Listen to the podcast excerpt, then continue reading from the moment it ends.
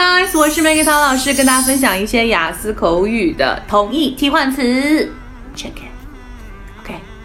Pretty, beautiful, gorgeous, elegant, attractive, stunning, fair, dazzling, handsome. Thumbs up, thumbs up. Show me your love. Show your love.